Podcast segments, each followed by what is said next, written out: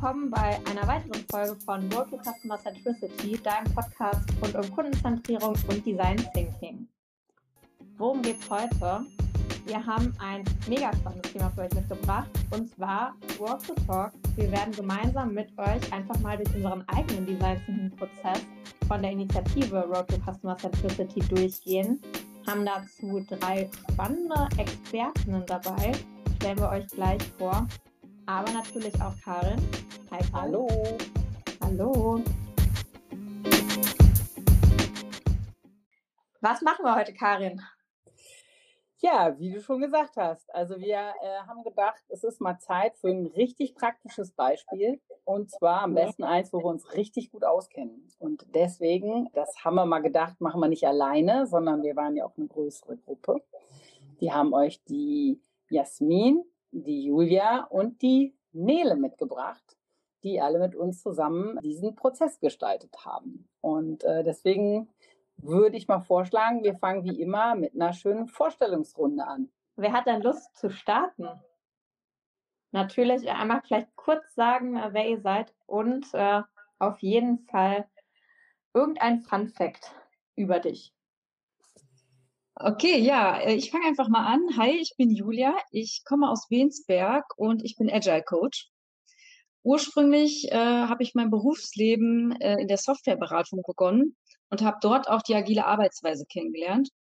Das hat mich dann so begeistert, dass ich einfach gerne meinen Schwerpunkt da setzen wollte und bin dann zunächst Scrum Master geworden und nun eben Agile Coach. Genau. Ja, und Fun Fact, ähm, ich habe jetzt seit ein paar Monaten einen kleinen Hund, deswegen dreht sich alles um den und deswegen ist mein Fun Fact, äh, dass ich einen Insta-Account habe für meinen Hund. Meinen eigenen nutze ich aber eigentlich nie. Ja, Hunde-Content ist eh noch viel besser. Genau. Und, und, genau solche Fun Facts wollen wir wissen. Ist immer wieder unglaublich, was die Leute alle so machen. Äh, ja, also Dogfluencer heißt das ja auch, habe ich mir sagen lassen. Sehr cool, Julia. Richtig. Verlinken wir dann natürlich auch, damit du mal ein bisschen Reichweite kriegst, ne? So der Plan. Nein, Scherz. Super, vielen Dank. Jasmin, magst du mal weitermachen? Ja, gerne. Also ich bin Jasmin, ich wohne im schönen Stuttgart, habe auch mal in Köln gewohnt, was ich auch sehr schön finde. Und äh, ich bin auch, genau wie Julia, Agile Coach. Ich war früher im Projektmanagement und hatte dann die Möglichkeit, als Scrum Master mal Erfahrungen zu machen, habe mich dann entschieden, dass mir das sehr gut gefällt, die Aufgaben, die Tätigkeiten, die Menschen, mit denen man arbeitet und bin dann dabei geblieben. Und äh, ja, ein Fun Fact über mich ist, dass ich die Star Wars Musik und die Harry Potter Musik pfeifen kann ja, und auch ein großer Fan von beiden Filmen bin. Uh, gefährlich, sowas hier zu äußern. Das ist sehr gefährlich. ich überlege auch gerade, ob wir einen Fun Fact auch schon mal einen Walk the Talk hatten. Hm?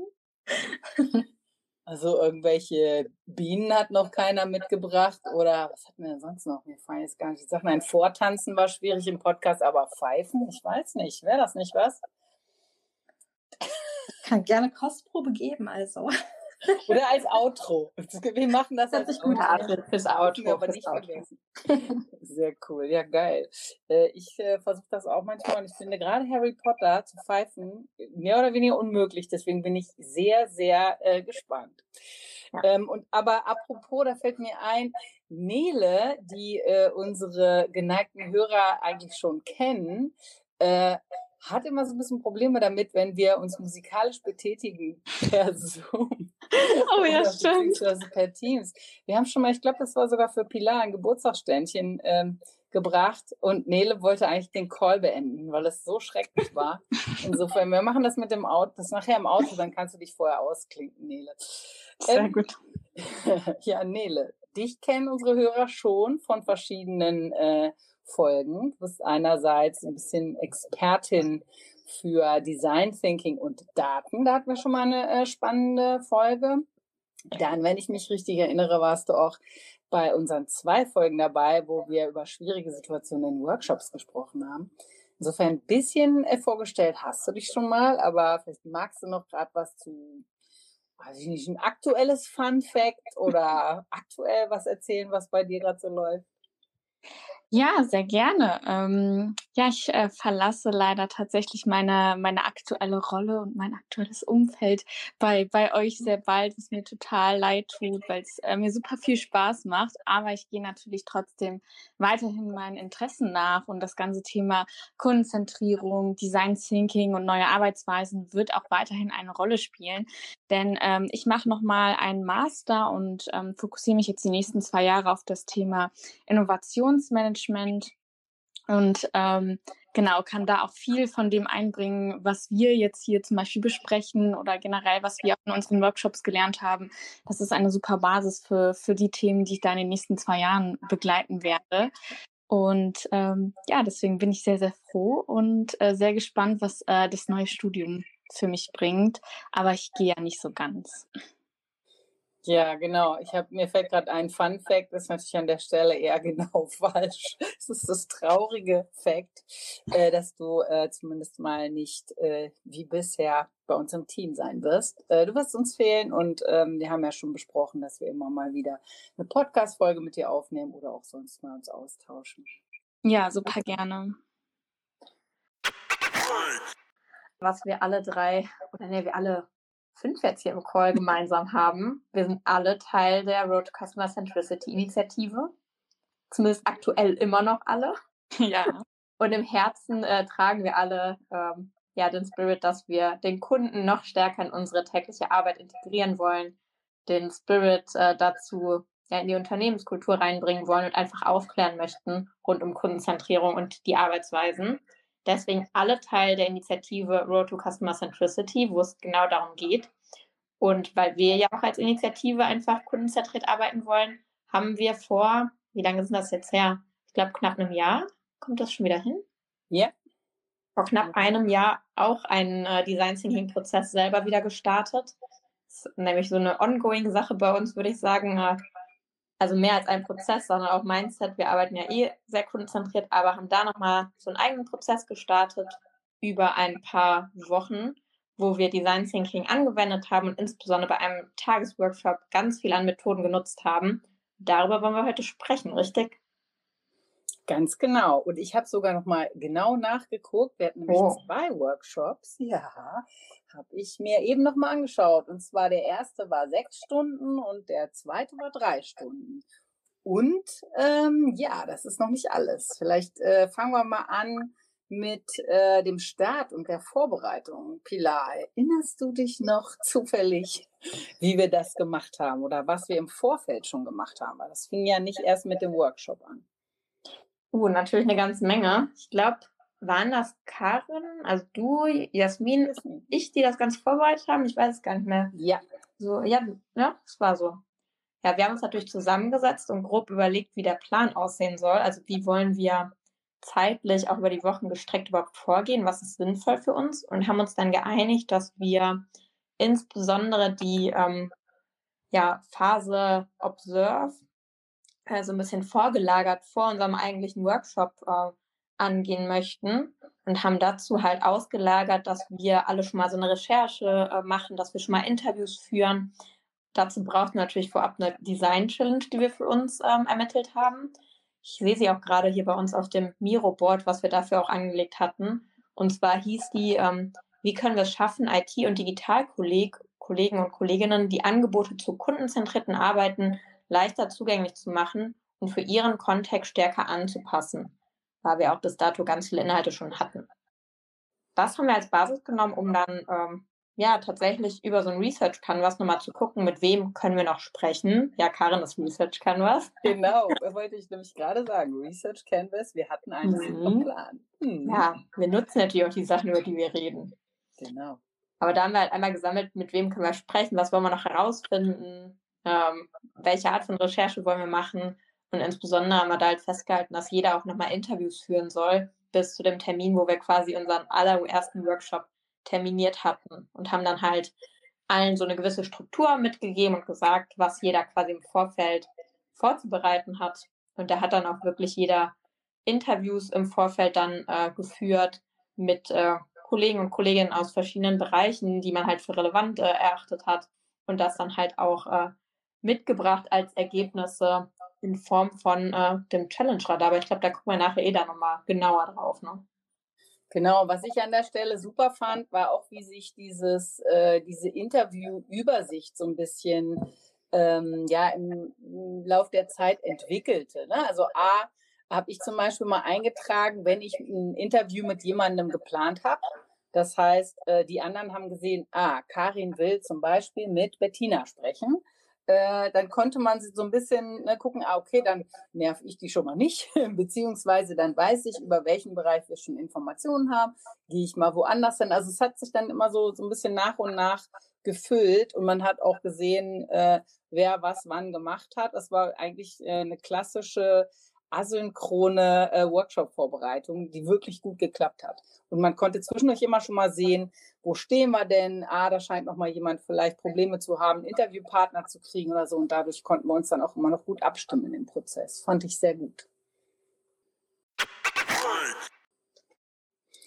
Ja, wie ging es denn dann weiter? Also die äh, Ergebnisse hatten wir dann im Überblick. Ne? Das war ehrlich gesagt ein ganz einfaches ähm, äh, Cluster, äh, beziehungsweise Quatsch, eine einfache Tabelle, äh, ne, mit wer, wer führt das Interview, mit wem, äh, was war spannend oder hatte ich. Genau, dann war das hier Synthese via Storytelling, also so aufgebaut, dass wir genau diese Kernfragen da stehen haben.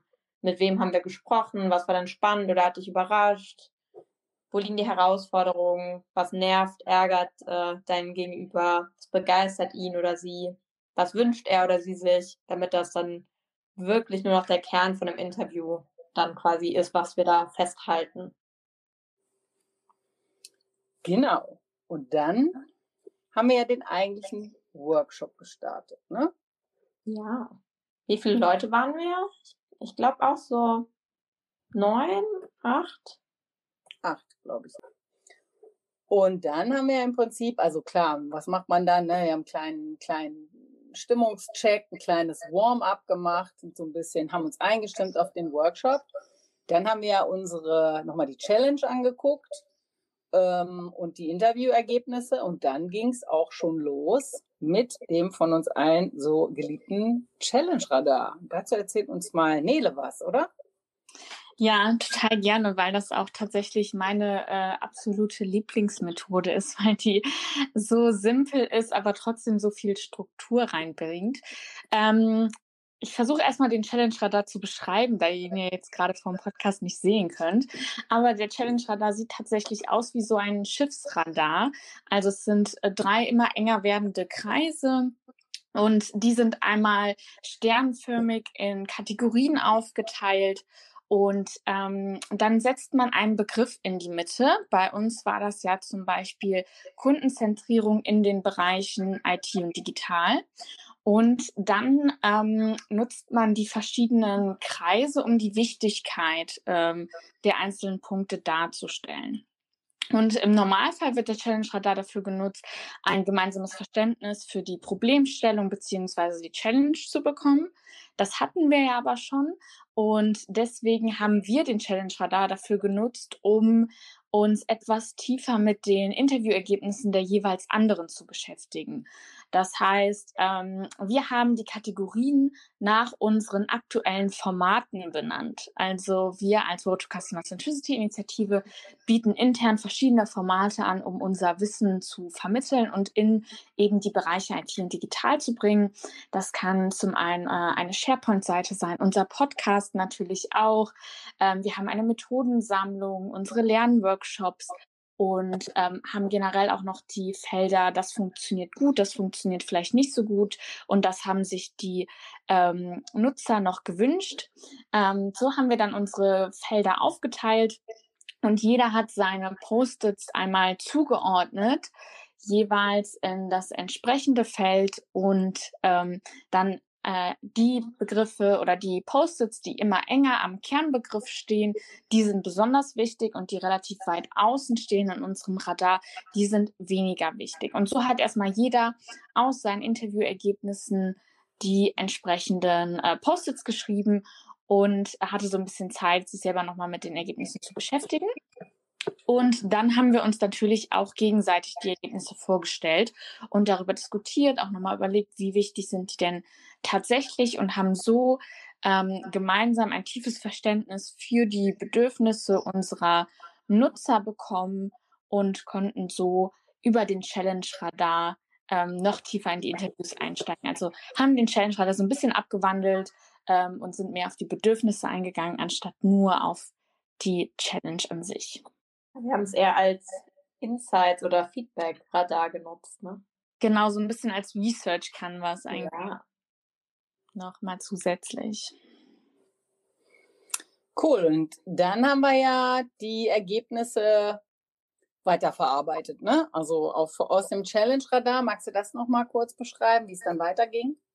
Genau, Step 2 war dann, dass wir äh, uns den Challenge Radar angeschaut haben. Wir haben daneben dann nochmal ein separates Feld aufgemacht, wo wir dann alle besonders wichtigen Punkte rübergezogen haben und dann ganz unabhängig von diesen Kategorien, die wir zuvor hatten, also wir hatten das ja zuvor nach den verschiedenen Formaten und was funktioniert vielleicht gut, was funktioniert nicht so gut, haben wir diese Kategorien komplett aufgebrochen und haben daraus äh, Cluster gebildet, einfach thematisch, was gehört zusammen, beziehungsweise beziehungsweise welche Bedürfnisse gehören denn zusammen und haben so geguckt, welche Themen sollten ein Cluster bilden. Und ähm, die Cluster haben wir dann äh, natürlich auch benannt, um eine, einfach eine gute Übersicht zu bekommen, was sind denn die Punkte, mit denen wir uns definitiv beschäftigen sollten, was häuft sich äh, an Feedback, das wir bekommen haben. Und dann würde ich vielleicht einfach mal einen ganz kurzen Einblick geben, wie wir, was so Themen waren, die dabei rumgekommen sind, damit ihr ein bisschen besseren Einblick bekommen könnt. Ähm, wir haben da auch das Thema Teambegleitung gehabt, das heißt immer mehr ähm, Teams haben sich auch gewünscht, stärker in den äh, Kundenzentrierungsprozess begleitet zu werden. Das haben wir als ein Cluster mit aufgenommen. Mehr Präsenz unserer Formate, also tatsächlich nochmal mehr Werbung zu machen intern, das war ein Thema. Und auch ein Thema, was man, glaube ich, sehr gut kennt, äh, ist das Thema Zeitprobleme. Auch das wurde recht häufig genannt. Äh, und da haben wir dann auch eine ganze Kategorie zugemacht. Und ihr werdet später bei den Ergebnissen hören, dass vor allem zum Beispiel auch das Zeitproblem, dass wir da eigentlich eine ganz coole Lösung dann zugefunden haben, direkt aufbauend auf den Bedürfnissen, die wir hier ermittelt haben. Aber da will ich noch nicht zu viel vorwegnehmen. Vielleicht nochmal als äh, Tipp oder als Hinweis, was wir ja auch nochmal ergänzend gemacht haben. Wir haben ja diese Cluster gebildet, zum Beispiel Zeitprobleme haben wir, glaube ich, eins benannt. Dann haben wir ja noch zu jedem Cluster, wenn das nur so ein Überbegriff war, auch nochmal probiert, aus allen Post-its, die irgendwie zu dem Cluster gehörten, so ein Beispielzitat aus der Kundenperspektive dazu zu schreiben, dass man wirklich sich nochmal was darunter verstehen kann. Und das hilft halt vor allen Dingen, finde ich, immer im Nachgang, dass man das wieder gut äh, versteht, wo man halt so hergekommen ist. Zum Beispiel bei dem Thema Zeitprobleme hat man einmal hier stehen, ich möchte gerne mehr zur Kundenzentrierung lernen und anwenden, aber kann nicht viel Zeit während meiner täglichen To-Dos aufwenden. Kurze Sessions und Lernangebote wären für mich super, um es unterzubringen. Ja, und bei einigen hat man sogar auch mehrere von diesen Statements, mhm. die das dann eben nochmal so ein bisschen ähm, ja, anfassbarer auch gemacht haben. Ne? Dass man wirklich auch gemerkt hat, man ist immer noch bei den Kundenbedürfnissen und hat jetzt nicht einfach irgendwelche Themen zusammengewürfelt. Also da war diese Kundenstimme, fand ich immer noch sehr präsent. Wenn wir jetzt mal zeitlich drauf gucken, bevor wir jetzt gleich den Schritt weitergehen. Ich glaube, für die beiden Schritte, wenn ich da oben drauf gucke, hatten wir knapp eine Stunde. Also mhm. insgesamt zwei Stunden, um sich die Insights alle gegenseitig vorzustellen mit dem Radar und diese Cluster dann zu bilden. Hört sich nach viel Zeit an, aber die ist auch sinnvoll eingesetzt. Ja, hat sich wirklich gelohnt, weil wir da ziemlich tief eingestiegen sind und alle auch einen, einen guten Überblick hatten. Auch eben was, was die Menschen äh, so gesagt haben, mit denen wir persönlich nicht gesprochen haben. Ne? Also dieses alles zusammenbringen, alle Research-Ergebnisse in dem Fall im Überblick zu haben, wie man es ja immer wieder versucht. Das hat damit sehr gut geklappt. Was haben wir denn dann gemacht, Jasmin? Ja, wir haben ja hier quasi schon einmal unsere Top-Themenfelder auch gewotet gehabt und uns entschieden, was wir da gerne ja, mitnehmen möchten ne? und was für uns am wichtigsten ist. Und ähm, da wir da bis dahin auch irgendwie so einen problemorientierten Raum waren, haben wir gesagt, ähm, bietet es sich doch an, How Might We Fragen hier einzusetzen, um wieder so ein bisschen in Richtung Lösungen zu denken. Und äh, ja, die haben wir dann gemeinsam im Team mit der Schwarmintelligenz von allen äh, ja, formuliert. Und das sind dann solche Fragen wie, ähm, ja, wie schaffen wir es auch, äh, Neueinsteiger in Design Thinking, ähm, ja, mit diesem Podcast zum Beispiel äh, regelmäßig zu inspirieren und zu unterstützen und Support irgendwie zu geben. Ähm, also in der, in der Richtung sind diese Fragen eben formuliert und dadurch, dass wir die Fragen auch ähm, oder dass, dass wir eben diese Probleme, die wir vorher festgestellt haben, das Feedback durch diese How Might We Fragen so formulieren, ändern wir irgendwie so, so einen Schalter in unserem Kopf und denken direkt in so eine Lösungsrichtung. Also es löst irgendwas bei den Teilnehmern im Workshop aus, dass man ähm, einfach ganz anders anfängt zu denken und es sprudeln eigentlich auch schon so leichte Ideen raus, die wir jetzt bis dato natürlich noch zurückgehalten haben, weil das sollte ja später noch kommen. Aber zumindest äh, ist da dieser Schalter schon umgelegt und äh, ganz konkret das Bedürfnis unserer, unserer Kollegen ähm, haben wir dann halt auch hier fokussiert, also im Kern. Und ähm, ja, umso klarer diese Homatverfahren noch formuliert sind, desto einfacher fällt, fällt auch einfach die Ideengenerierung am Ende. Und wenn ich mal darüber nachdenke, wie wir das gemacht haben, also wir haben, glaube ich, ne, in kleinen Gruppen erstmal ähm, Nee, jeder hat einmal für sich eine How-Might-Frage formuliert für die Top-Cluster, die wir ausgewählt haben.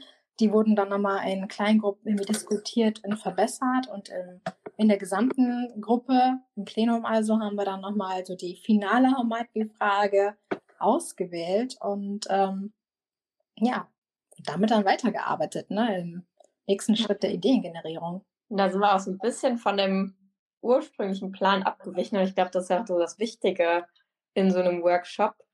Ursprünglich war der Plan eigentlich nur eine Frage weiterzunehmen. Und ich glaube, am Ende haben wir drei oder vier Fragen erstmal weitergenommen, weil wir die so spannend fanden und inspirierend fanden für die Ideengenerierung nachher. Ich meine, wir haben, glaube ich, auch zwei Fragen dann zusammengelegt, weil wir gemerkt haben, die laufen ja irgendwie in die gleiche Richtung und die wieder quasi unter einer Top-Frage ähm, konsolidiert. Ne? Genau, absolut nicht bilderbuchmäßig, äh, wenn ich mir das auch so angucke. Es war eigentlich sogar noch relativ viel, aber äh, wir wollten uns an der Stelle noch nicht davon trennen, äh, um in dem ersten Ideengenerierungsschritt ähm, dazu noch Ideen zu sammeln. Sollen wir mal eine von den Fragen vorlesen? Mhm. Zum Beispiel, wie können wir Formate gestalten, die Peter, einen unserer User, ansprechen und ihn bei der Umsetzung von Customer Centricity in seiner Rolle als Führungskraft unterstützen? Ja. Und da merkt ihr schon, wie jetzt hier diese How Might We Frage abweicht von der ursprünglichen Design Challenge, die wir hatten. Wie können wir es schaffen, IT- und Digitalkollegen und Kolleginnen die Angebote zu kundenzentrierten Arbeiten leichter zugänglich zu machen für ihren Kontext stärker anzupassen? Also jetzt mal wirklich im Detail drin und fokussieren uns auf eine bestimmte Nutzergruppe. Genau, also quasi bevor man den Lösungsraum betritt, ist nochmal richtig schön zuspitzen. Ja. Und apropos gar nicht so einfach, ne? die, die richtigen Fragen zu formulieren, dass sie nicht oh zu ja. groß sind, dass sie nicht zu klein sind. Also ich glaube, deshalb war das auch wichtig, dass wir das nochmal so jeder für sich und dann in der kleinen Gruppe nochmal ausdiskutieren, um den Scope einfach von jeder Frage nochmal irgendwie festzulegen. Ja. Damit da auch wirklich der richtige Fokus drauf ist. Genau. Und dann ging es nämlich in die Ideengenerierung. Ähm, und auch da sind wir mehrstufig vorgegangen. Ähm, das ist jetzt, glaube ich, tatsächlich etwas untypisch, aber wir haben erstmal gesagt, zu diesen drei ähm, How Might We Fragen. Und wie gesagt, das eine Thema war sogar von zwei How Might We Fragen, ähm, ja, äh, dargestellt, haben wir erstmal ein stilles Brainstorming gemacht. Haben gesagt, such dir, äh, also mach dir einfach mal Gedanken und sammle Ideen für jeden von diesen Bereichen. Und dann hat sich jeder von uns so drei oder vier Lieblingsthemen rausgesucht. Also gar nicht unbedingt, musste jetzt gar nicht unbedingt was sein, was man sich selbst überlegt hatte, sondern vielleicht auch einfach eine coole Idee, die man von jemand anders gesehen hat. Und die haben wir dann sozusagen im Hinterkopf ähm, mitgeführt, weil dann wurde es ja schon ein bisschen äh, crazy, weil wir alle Methoden-Junkies sind, haben wir in der äh, Vorbereitung überlegt, was können wir denn mal machen, Erstens, was wir noch nie gemacht haben. Also es musste ein wildes Experiment sein. Es musste natürlich Spaß machen. Und es musste auch so sein, dass erstmal alle sagen, wie bitte? Seid ihr verrückt? Äh, Antwort, na klar. Äh, und deswegen haben wir gesagt, wir machen äh, Crazy Aids, ähm, ein, ja, ein Mash-up von Crazy Aids mit Act Like. Und zwar Crazy Aids ist ja die Methode, dass man einen DIN A4-Zettel in äh, acht Felder faltet und äh, in jedem Feld eine Idee skribbeln, skizzieren, malen muss und man hat genau eine Minute Zeit für pro Idee. Man geht, das dauert im Prinzip in der Reihenform acht Minuten, kann auch anderthalb Minuten geben, aber es muss schon richtig unter Zeitdruck sein und allen muss klar sein, nichts abliefern geht nicht. Das heißt, in jedem Feld muss was drin sein. Man hat totalen Druck, man weiß aber auch, man hat nur eine Minute. Ähm, ja, und das heißt, man, man malt und äh, muss halt Ideen rausspucken. Und ähm, Act Like haben wir, glaube ich, auch schon mal ähm, erklärt, ist dann nochmal der kleine Kniff, dass man eben nicht nur diese acht Felder äh, vollmalen muss mit Ideen, sondern dass man das Ganze auch macht, indem man sich mit einer Firma oder einem Menschen oder einem, ähm, ja, einer Gruppe von Menschen äh, in der Form identifiziert, dass man versucht, sich in sie reinzuversetzen. Also act like, und ich gucke gerade nochmal, wir haben es natürlich, wollten es natürlich auch wieder ganz besonders lustig machen. Also wir haben typische Sachen genommen wie äh, act like, Hello Fresh, äh, Amazon, Google war auch dabei, Ikea, das hat man noch relativ häufig. Wir hatten noch Patagonia, wir hätten aber auch ein paar Leute von uns, Uli Irnig, können wir an der Stelle mal sagen, dass wir den auch hatten, oder Frank Thelen oder ähm, Innocence, die Smoothie-Marke. Ähm, ja, da haben wir äh, so eine kleine Auswahl gegeben und äh, jeder konnte sich ähm, überlegen, mit wem will ich mich denn identifizieren, wen, in wen will ich mich hineindenken, während ich diese acht Felder bemale. Und ich glaube, ein paar von uns hat das gut funktioniert. Äh, es gab zum Beispiel immer wieder Ideen, wo irgendwelche Smoothie-Bildchen vorkamen. Also das heißt, ich glaube, Innocence oder ich glaube True Fruits war es hier, kam vor. Mhm. Es kamen auch immer wieder so Box-Geschichten, das heißt Hello Fresh, hat man richtig gemerkt. Auch Sternebewertungen wie bei Amazon. Und äh, ich glaube, das hat in der Form wirklich gut funktioniert, weil es uns zumindest teilweise mal noch auf andere Gedanken gebracht hat. Also wo man jetzt nicht einfach nur überlegt hat, wie können wir das lösen, sondern eben über die Überlegung, wie würde ein Amazon das machen mit, mit den Instrumenten, die man normalerweise von denen kennt oder wenn man mal sich reinversetzt, was würden die machen? Also das hat wirklich gut funktioniert. Wisst ihr noch, welches ihr euch entschieden hattet? Ich glaube, ich habe bei mir so eine Mischung gemacht aus Amazon und HelloFresh und ich weiß nicht was noch und Ikea oder so. Auch noch mehr. Wisst ihr noch, Julia? Ähm, ich habe, glaube ich, Ikea genommen, weil ich das noch nie genommen hatte. Und ich dachte, jetzt nehme ich das einfach mal. Weil ich muss gestehen, ich habe zwischendurch, ich hatte irgendwie ziemlich viele Ideen, aber ich musste mich immer wieder zwingen, äh, mich auch äh, in irgendwen reinzuversetzen und habe auch ein paar Mal gewechselt. Aber ich glaube, es hat mich trotzdem äh, noch unter einen zusätzlichen Druck gesetzt, aber das war halt für diese Übung ganz gut. Hm. Und die Leute sehen es jetzt gerade nicht. Es sah einfach so cool aus, weil alle gezeichnet haben. Genau. Das wollte ich nämlich gerade noch äh, kurz dazu sagen. Man denkt ja so, ah, zeichnen und auf Zettel. Ja, aber wenn man in einem Online-Workshop ist, was das ja nun war mit Miroboard, ist das ja irgendwie schwierig. Und ähm, ja, wir haben aber vorher gesagt, ist ja gar kein Problem. Äh, wir waren über Teams natürlich, äh, war, war unser Meeting, wie wir das immer machen. Äh, die meisten von uns haben äh, auch Teams auf dem Handy. Wir haben dann halt äh, Bilder gemacht und haben die hochgeladen auf den ein oder auf die ein oder andere Methode. Also ich glaube, ich kann auch Bilder normalerweise in Miro direkt hochladen, weil ich Miro auf dem Handy habe. Muss man dann halt gucken, ne? aber auf jeden Fall kriegt man es irgendwie drauf. Es hat jetzt auch nicht so super lange gedauert. Und dann hat man natürlich ein Ding mit diesen acht Bildern und dann haben wir im Prinzip jedes einzelne, äh, glaube ich, siebenmal kopiert und dann halt sozusagen gecroppt, so dass halt jeweils ähm, das entsprechende Bild zu sehen war. Zugegeben, das war jetzt ein bisschen Arbeit, aber hat sich total gelohnt, weil wenn man das jetzt noch sieht im Nachhinein, dass die ganze Malerei und Kritzelei war super. Und dann haben wir natürlich gesagt, so, jetzt müssen wir die irgendwie äh, sortieren und bewerten. Und dafür haben wir uns dann auch nochmal eine Methode überlegt, die wir seitdem, glaube ich, auch echt wieder oft gemacht haben. Das war irgendwie so eine Spontanidee äh, oder beziehungsweise in der Vorbereitung haben wir gesagt, lass doch mal eine Heatmap machen, was sie ja im äh, Design-Sprint auch oft machen, wo man nämlich einfach die ganz vielen Ideen an der Wand hat und jeder hat so viele Klebepunkte, wie er möchte und äh, klebt halt Punkte auf eine äh, Gesamtidee oder aber auch auf kleine Details.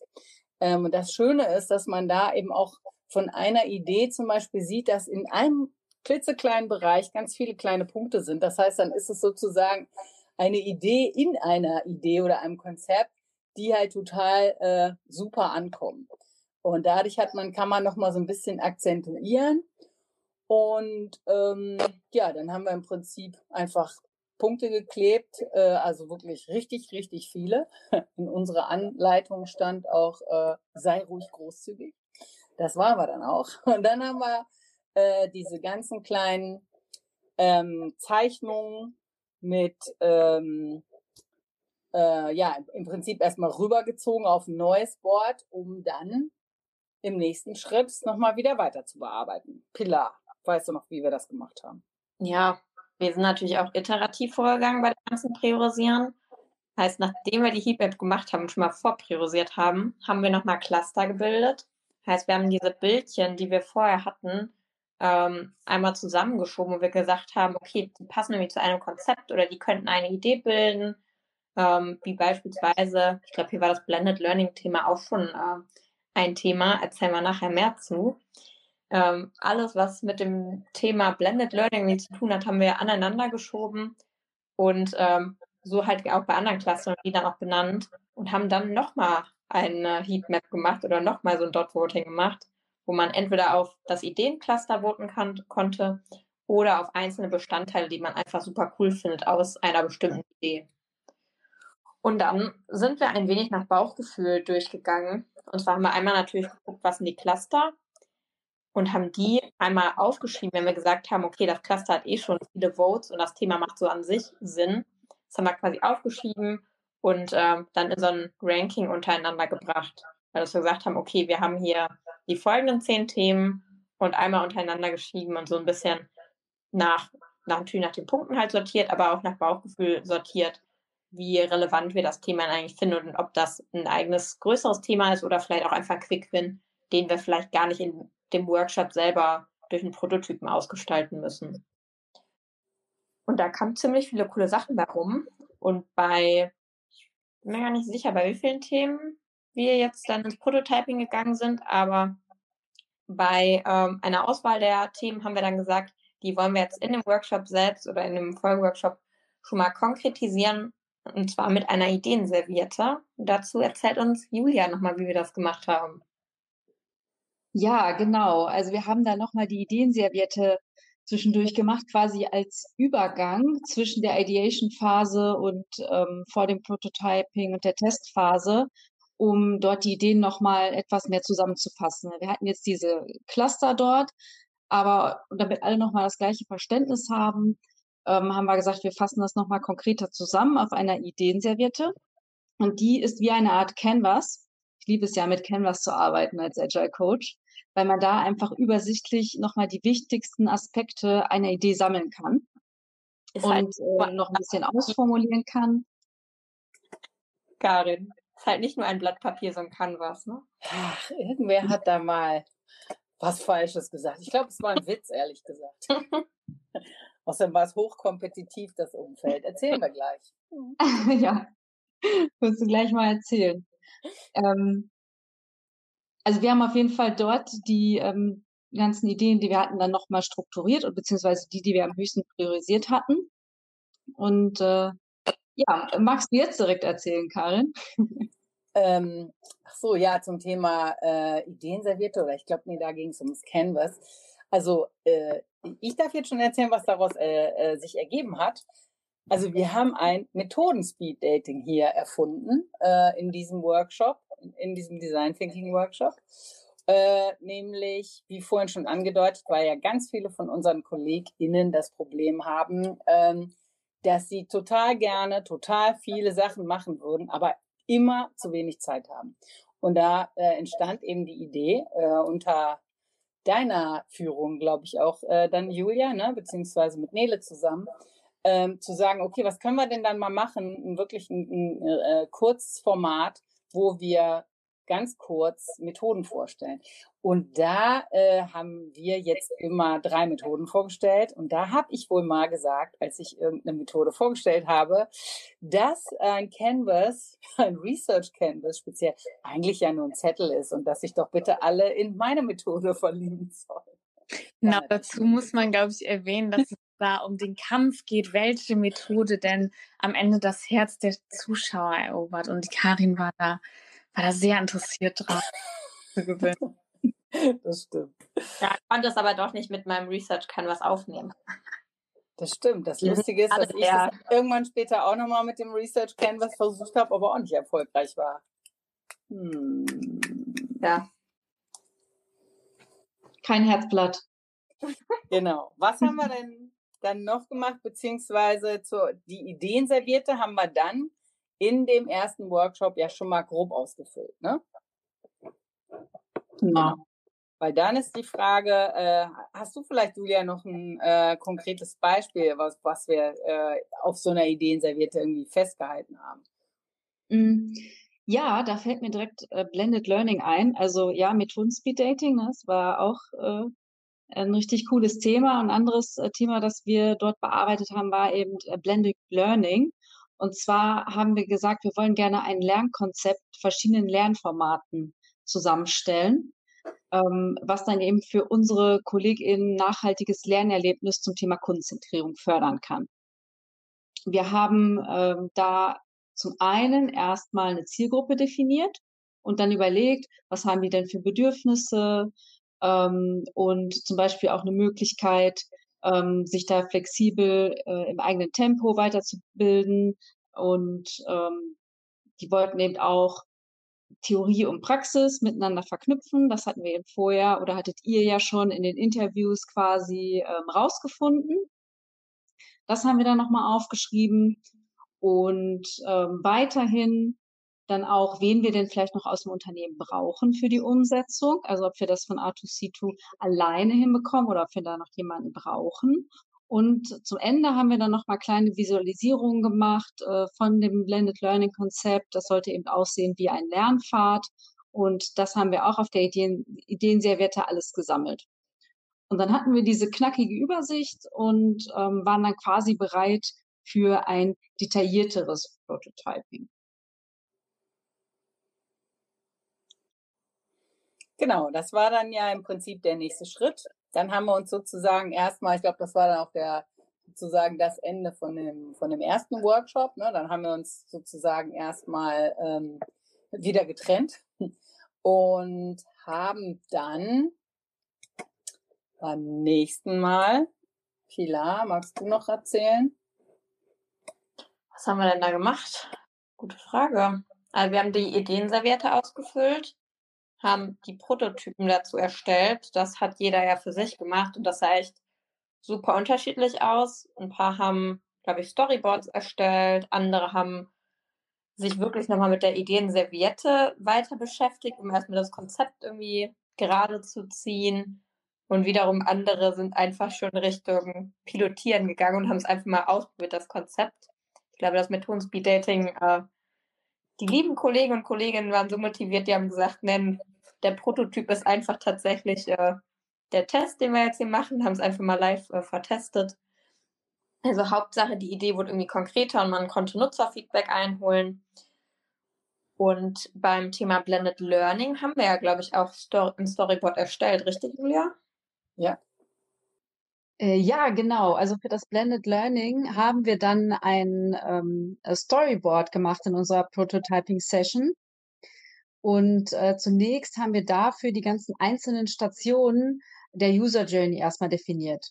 Also man beginnt dann an dem Punkt, ähm, wo eben äh, der Nutzer, das heißt unsere Kolleginnen, ähm, auf das Blending Learning Konzept aufmerksam werden. Und die nächste Station ist dann, sie informieren sich über das Konzept, über die Inhalte und auch über die Ziele. die so einen Lernpfad bietet und wählen dann einen konkreten Lernpfad aus.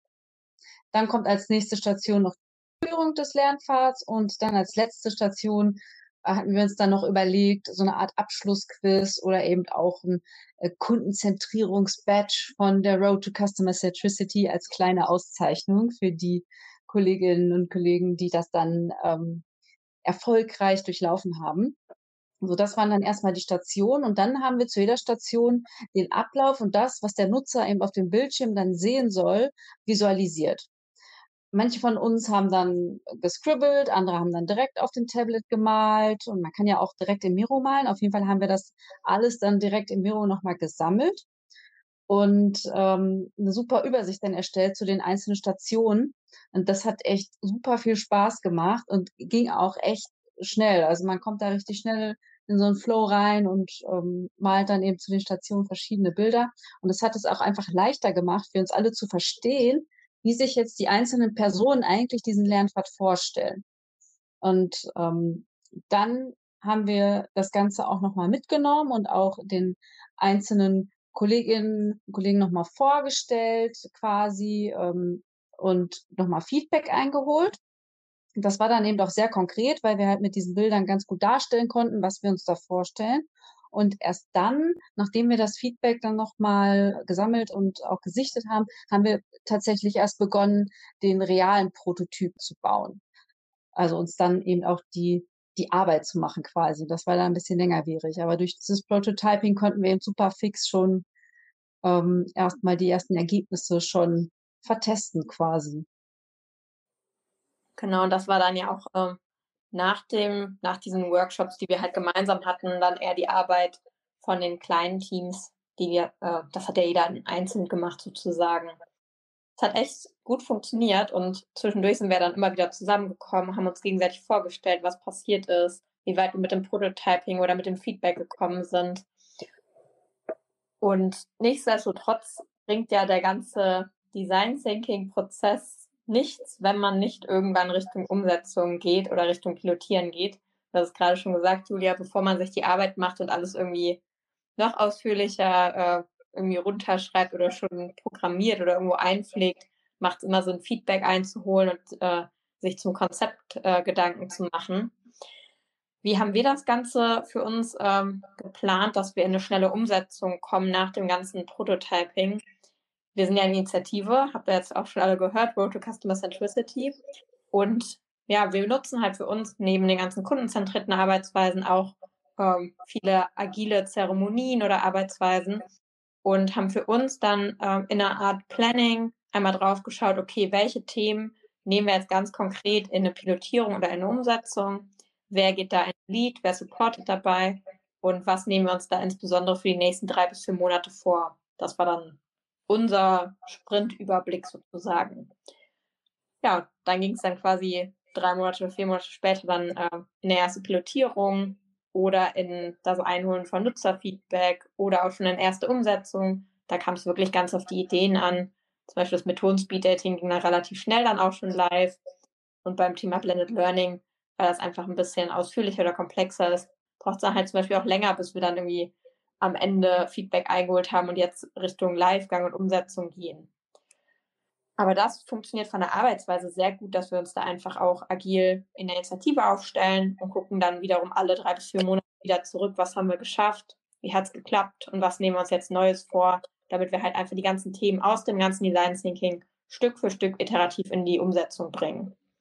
Da dürfte auch äh, in Zukunft noch gespannt sein, was da jetzt noch alles bei rumkommt da sind nämlich auch noch ein paar Themen, die da immer noch darauf warten, dass wir so weiter iterativ umsetzen.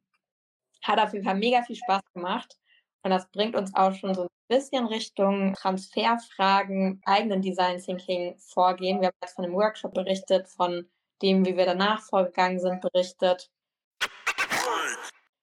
Welche Tipps habt ihr denn jetzt äh, eigentlich auch für die Runde eurem eigenen Vorgehen, was ihr anderen empfehlen würdet, wenn man Design Thinking für sich nutzt? Julia, möchtest du mal starten? Äh, ja, was ich da mitgenommen habe, ist zum einen, du hattest es gerade auch schon einmal angesprochen, dass asynchrones Arbeiten an den Ideen, zum Beispiel auch mit äh, Hilfe von Liberating Structures, total gut funktioniert. Es ist halt manchmal schwer, einen Slot zu finden im Kalender, wo alle können. Und wenn man dann asynchron daran arbeiten kann, funktioniert das super. Jasmin, was hast du noch so als Tipps oder was, was war eine Sache, die dich besonders begeistert hat?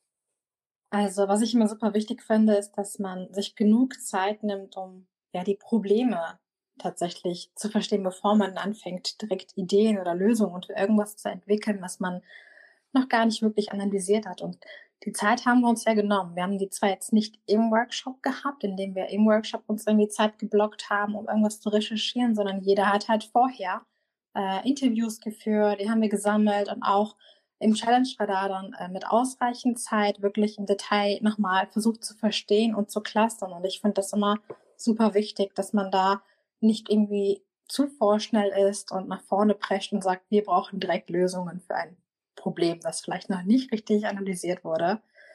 Und ähm, genau, generell, was die Kreativität angeht, finde ich es auch immer gut oder wichtig, dass man ähm, wirklich seiner Kreativität freien Lauf lässt und äh, sich nicht irgendwie denkt, ach ja, die Idee ist vielleicht komisch und vielleicht zu abgefahren und äh, vielleicht werde ich auch doof angeguckt, sondern ja, einfach mal runterschreiben. Man weiß ja nie, wen man sonst so inspiriert und ähm, ja, was dabei am Ende rauskommen kann, weil unsere Ideen, die wir da jetzt raus entwickelt haben an den äh, in unserem Prozess letztes Jahr, sind ja wirklich ähm, total toll und bereichern auch alle Kollegen, würde ich sagen. Ja, stimmt. Vor allem ähm, baut man auch häufig auf Ideen von anderen auf. Ne? Das darf man auch immer nicht vergessen.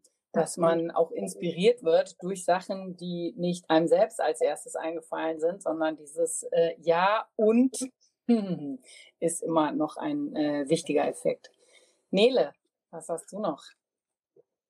Ich finde, was immer bei Design Thinking Workshops ganz wichtig ist, ist, dass die äh, Teams nicht zu groß werden. Natürlich, äh, umso mehr Leute, umso mehr Ideen vielleicht sind dabei, aber natürlich macht es das Ganze so ein bisschen schwieriger, ähm, sich gegenseitig wirklich intensiv Zeit zu nehmen und ähm, vielleicht beeinflusst man sich dann doch zu sehr. Deswegen, wir hatten, glaube ich, eine ganz gute Größe mit den, mit den neuen Leuten, aber dann vor allem auch ähm, für die Ausarbeitung nachher, ähm, wo wir dann asynchron gearbeitet haben, waren wir tatsächlich meistens so drei bis vier Leute in den Gruppen und das hat super funktioniert, um dann auch wirklich Termine zu finden und sich abzustimmen und die Ideen weiter auszuarbeiten. Äh, und was ich auch immer noch wichtig finde, Jasmin hatte eben gesagt, genug Zeit für das Problemverständnis, aber vor allem auch genug Zeit einzuplanen, um sich gegenseitig die Ideen vorzustellen. Denn gerade wenn man so verrückte Methoden anwendet wie wir zur, zur Ideation, dann ähm, möchte jeder gerne seine Ideen vorstellen und ähm, auch vor allem präsentieren. Und ich finde das immer total schade und auch sehr unbefriedigend für die Teilnehmer, wenn man irgendwie nicht genug Zeit hat, über Ideen zu sprechen. Ja, auf alle Fälle. Habt ihr da noch andere Learnings, äh, die ihr teilen möchtet, die euch noch unter die Nägel brennen? Hast du da auch noch was, Karin? Ähm, ich glaube, wir haben auch darüber gesprochen, ähm, dass wie immer auch äh, der Teufel im Detail steckt, äh, dass man sowas ziemlich gut vorbereiten sollte äh, möglichst eben auch gerade diese Zeiten gut einplant, war eben nochmal ein wichtiger Punkt. Manchmal, wenn man ja. gerade auch Liberating Structures mag, ist man ja sehr auf schnell Ergebnisse produzieren. Aber eben, wenn man sich die Mühe gibt und Ideen äh, generiert, die auch wirklich, dass man genug Zeit hat, das fand ich einen ganz wichtigen Punkt. Aber das bezieht sich eben auf den ganzen Ablauf. Ne? Also wirklich genau gucken, wofür habe ich wie viel Zeit eingeplant, ist das realistisch, brauche ich nicht noch einen Puffer und dann eben last but not least, ein ähm, guter Ablauf ist super, aber der muss auch flexibel sein. Das heißt, dann auch mal wagen, wenn man merkt, man braucht irgendwie echt mehr Zeit für irgendwas, ja. dann muss man halt manchmal vielleicht auch einen Schritt, den man eigentlich am ersten Tag machen wollte, den auf den nächsten verschieben. Also das ist dann auch nicht schlimm. Das ist dann auch kein, kein, äh, keine Niederlage und der Workshop hat nicht funktioniert, sondern wenn man dann merkt, man braucht da einfach noch mehr Zeit, weil man irgendwie auf gute Ideen kommt oder Dinge klar werden, da dann auch wirklich den Mut zu haben, zu sagen, ja, schön, dass das auf der Agenda so stand, äh, aber wir machen es jetzt anders. Ne? Und das, das da ist auch mal wichtig, dass alle auch so ein bisschen mitziehen. Wir machen das häufig dann auch äh, mit der Methode Whispering Out Loud, dass man auch wirklich einfach kurz mal sagt, ähm, also mir kommt das jetzt gerade so vor, als bräuchten wir hier noch ein bisschen. Wie seht ihr denn das? Dass man auch als Facilitator viel äh, einfach offen solche Themen anspricht und nicht denkt, man muss das irgendwie ganz unter Druck schnell mit sich alleine ausmachen oder so. Ich meine, bei uns in der im Team ist es eh was anderes. Da sprechen wir dann auch offen drüber, auch wenn, aber wenn ihr auch mal so, so einen Workshop facilitiert, sprecht mit dem Team drüber, ne? weil meistens die Teilnehmer können das am besten sagen, ob es noch äh, oder oder auch so eine so eine Geschichte mit Daumen hoch, Daumen runter. Brauchen wir dafür noch Zeit? Wer möchte noch weiter daran machen, äh, daran arbeiten? Wer nicht, Daumen hoch, Daumen runter, dann kriegt man auch so ein schnelles Gefühl dafür. Weil man muss ja auch einfach in so einem Workshop sehr, sehr viele äh, äh, Entscheidungen sehr spontan treffen und das ist auch manchmal ganz schöner Stress. Ja, hat natürlich auch mega viel Spaß gemacht, muss man sagen, und war einfach schön mal in, ja, in so einer Runde von Leuten, die alle Design Thinking kennen und die das selber vielleicht irgendwie auch trainieren oder so Workshops geben, das in so einer Runde mal selber anzuwenden und einfach selbst kreativ zu werden, macht mega Bock und ist definitiv nur zu empfehlen. Äh, ausprobieren, gerade auch mit Leuten, die vielleicht auch methodisch da so ein bisschen geübt sind. Ich fand's mega. Absolut. Dann, äh, bevor wir äh, gleich zum Ende kommen, äh, aber noch mal kurz die Frage in die Runde: Wer hat noch einen super Tipp, irgendeine Quelle, äh, irgendein Buch, ein Autor, äh, Website oder sowas zum Thema? Was äh, guckt ihr euch immer gerne an, wenn es um Design Thinking geht oder um anverwandte Themen? Jasmin? Mm, also ich hole mir gerne Inspiration äh, vom YouTube-Kanal von Agent Smart oder von Indra Burkhardt, weil die da einfach sehr häufig über Design Sprints, User Experience, Customer Centricity sprechen und ähm, auch wenn man Methoden vorstellen, die ich vielleicht gar nicht so kannte oder einfach deren Blick und deren Erklärung zu den Methoden nochmal zu hören. Gerade in Vorbereitung auf irgendwelche Workshops, die wir jetzt planen, finde ich das immer hilfreich, da nochmal zu stöbern. Und ja, kann ich auf jeden Fall empfehlen.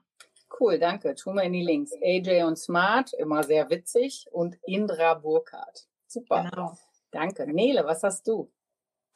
Ähm, ich kannte die beiden von Jasmin tatsächlich auch noch nicht, deswegen äh, werde ich da im Nachgang auf jeden Fall mal reinschauen. Ähm, was ich immer empfehlen kann, ist natürlich das HPI-Institut. Vor allem die kostenlosen Kurse, die dort teilweise angeboten werden. Das ist so informativ und so gut aufbereitete Inhalte. Ich bin jedes Mal fasziniert, was da kostenlos zur Verfügung gestellt wird. Also eine sehr, sehr große Empfehlung. Und ähm, vor allem auch das äh, Design Thinking Toolbook kann ich auch empfehlen. Ich glaube, ich habe es in meinem letzten Besuch sogar schon mal empfohlen hier im Podcast. Aber ich finde es ähm, so hilfreich, wenn man in einen Workshop zusammenstellen will. Und wir haben ja jetzt gerade sehr abstrakt über die Methoden gesprochen und da hat man auch wunderschöne Visualisierungen mit dabei, Templates, die da vorgemalt sind und kann sich da total gut inspirieren lassen. Deswegen ist das immer wieder ein Tipp von mir, sich das Buch mal anzuschauen. Ja, super, vielen Dank. Auch online findet man da tatsächlich viele Sachen, die man äh, verwenden kann. Habe ich vor kurzem auch nochmal wieder ähm, verwendet von denen, ich glaube, Five Whys und die Five WH äh, Questions. Äh, ist wirklich super. Dann Julia, was hast du noch? Ja, ich habe nicht äh, etwas, was direkt zu Design Thinking ähm, passt, aber schon denke ich einfach zu der Art und Weise, wie man denkt und zu dem Mindset. Und zwar ist das das Buch Die 1%-Methode von James Clear. Und das motiviert mich jetzt immer wieder, den Status quo zu überdenken, Anpassungen zu machen, sei es jetzt bei mir selber oder auch bei größeren Themen. Habe ich tatsächlich in zweifacher Ausführung auch, weil mir erst irgendwann später bewusst wurde, dass Atomic Habits das gleiche Buch ist wie die 1%-Methode. Also wer noch äh, Interesse an beiden Büchern hat, es ist dasselbe, nur auf Englisch und auf Deutsch. Genial. Ja, cool. Dann würde ich sagen, ähm, sind wir auch langsam äh, am Ende dieser Folge. Ja. Äh, vielen Dank, dass ihr da wart. Hat großen Spaß gemacht und hat auch großen Spaß gemacht, nochmal in unseren Prozess reinzuschauen, nach ja einiger Zeit. Äh, aber eben doch mit, mit Folgen. Das heißt, einige von den Themen sind ja äh, auch die, an denen wir jetzt gerade akut arbeiten. Insofern äh, sehr spannend. Danke, dass ihr uns da nochmal so ein bisschen äh, dran erinnert habt. Danke für eure Tipps. Und ja, unsere lieben Hörer äh, grüßen wir natürlich auch nochmal an dieser Stelle. Wir freuen uns immer noch über Feedback, Bewertungen auf den verschiedenen Plattformen und ansonsten meldet euch gerne auch einfach bei uns direkt, äh, falls ihr Ideen habt für Themen oder für äh, Gäste, die wir einladen können. Jederzeit gern. Und ansonsten bleibt uns eigentlich nur noch das Outro. Ich würde sagen, Nele kann sich schon mal ausklinken, falls sie äh, sonst äh, Sorge hat vor Fremdschämen. Und da würde ich mal sagen, Jasmin kann jetzt einfach ein bisschen pfeifen, oder? Ich bin sehr gespannt. Na klar. Alles klar. Schön. Dann, dann pfeife ich jetzt unser Auto. Was wollt ihr denn? Star Wars oder Harry Potter? Beides. Oh. Hintereinander. Such dir eins aus. Der Harry Potter finde ich ganz krass schwierig. Mach mal bitte. Ich, ich versuch's, wenn ich jetzt nicht hier grinsen muss und ein bisschen daneben geht, aber.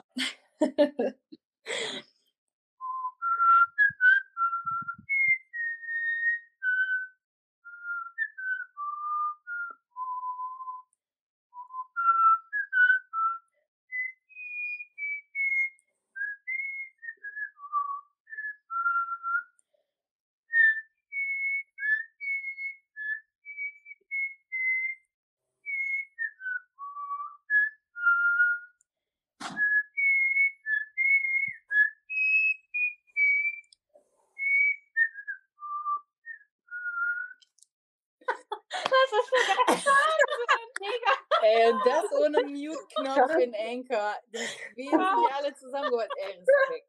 Also wirklich hammermäßig. Ich dachte, du hast hochgestapelt, Jasmin, oh, aber mein Gott. Wahnsinn, ja, so das besteht doch nur aus schrägen Tönen, dieses Stück. Ey, ich bin völlig beeindruckt. Ich wusste schon immer, Jasmin, wow. ey, du hast so viele Talente. Ja, ich würde sagen, würdiger Abschluss für heute, definitiv. Jetzt auch schwer zu toppen. Okay, Nele ist fast in Ohnmacht gefallen.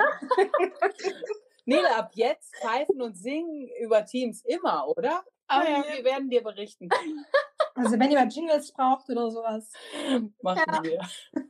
Ich lege die Musik jetzt immer überall drunter.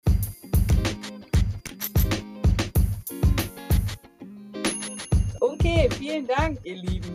War eine super Session. Ja, danke, danke euch. Ciao. Danke euch auch. Dankeschön. Hat Spaß gemacht. Ciao.